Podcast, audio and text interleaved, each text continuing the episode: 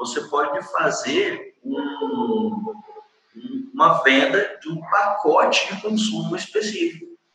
Então, por exemplo, eu não cobro cover, mas você pode comprar 50 reais em consumo antecipado.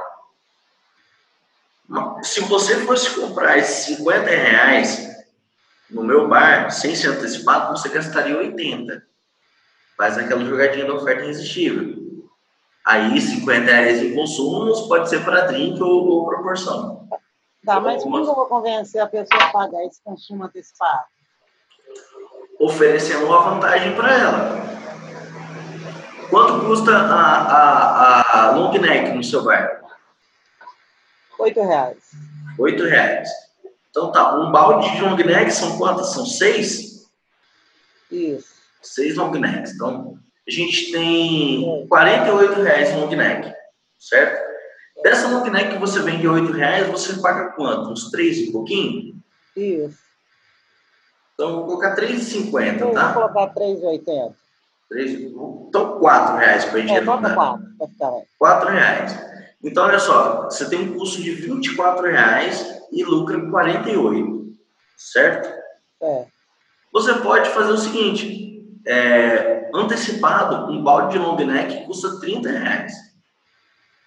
Você ah. ganha 6 reais só.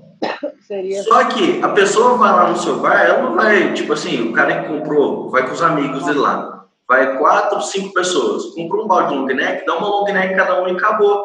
Eles vão continuar consumindo. Isso.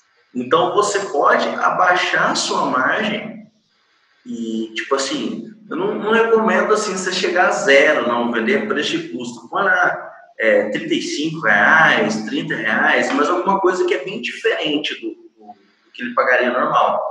Só para ele se comprometer aí. Entendi. Porque você vende algo mais barato para ele, é igual o Habibs.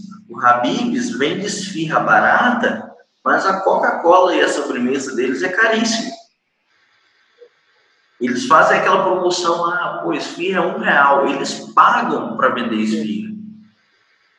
E só que chega lá, você não compra só uma esfirra de carne, você vai pegar uma outra que tem outro sabor, pega uma sobremesa, pega uma coca. No final você gastou 300 reais no Habibs lá e, e achou que ele tá pagando um real na esfirra.